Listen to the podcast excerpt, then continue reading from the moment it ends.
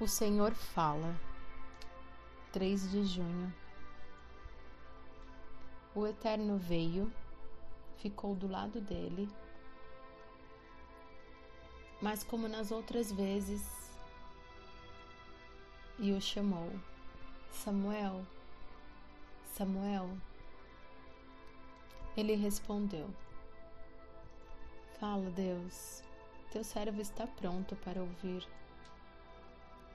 O Eterno disse a Samuel: Preste atenção.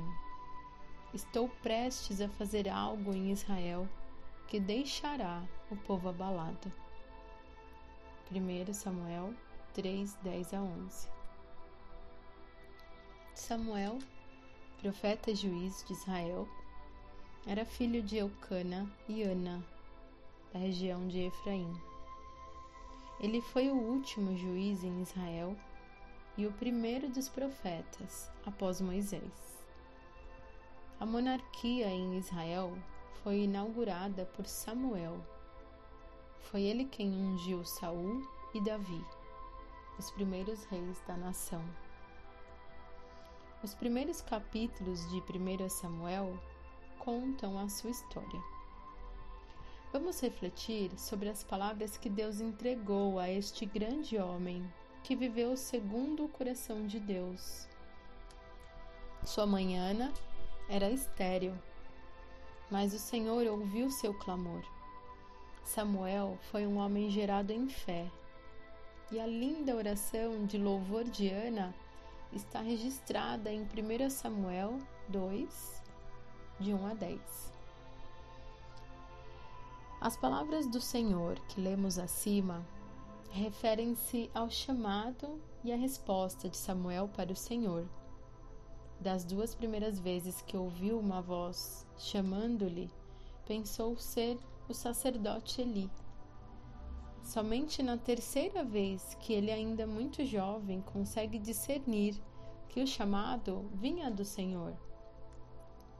Segundo as Escrituras, Enquanto Samuel crescia, o Senhor estava com ele e fazia com que todas as suas palavras se cumprissem. Todo Israel, desde Dan até conhecia, reconhecia que Samuel estava confirmado como profeta do Senhor. O Senhor continuou aparecendo em Siló, onde havia se revelado a Samuel por meio de suas palavras. Já estive diversas vezes em Berseba ao sul, perto de Gaza e Endã, ao norte, na fronteira do Líbano e Síria. São terras bem distantes. Hoje são 326 quilômetros de carro entre os dois locais.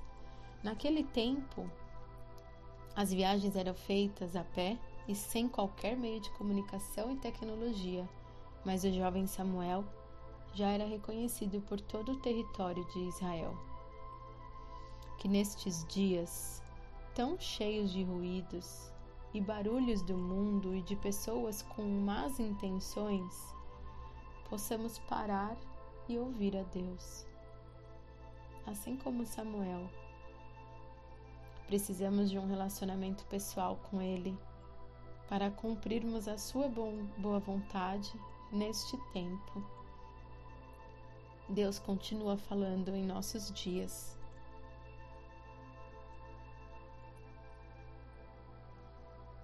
Leituras Bíblicas Salmos 35 a 37.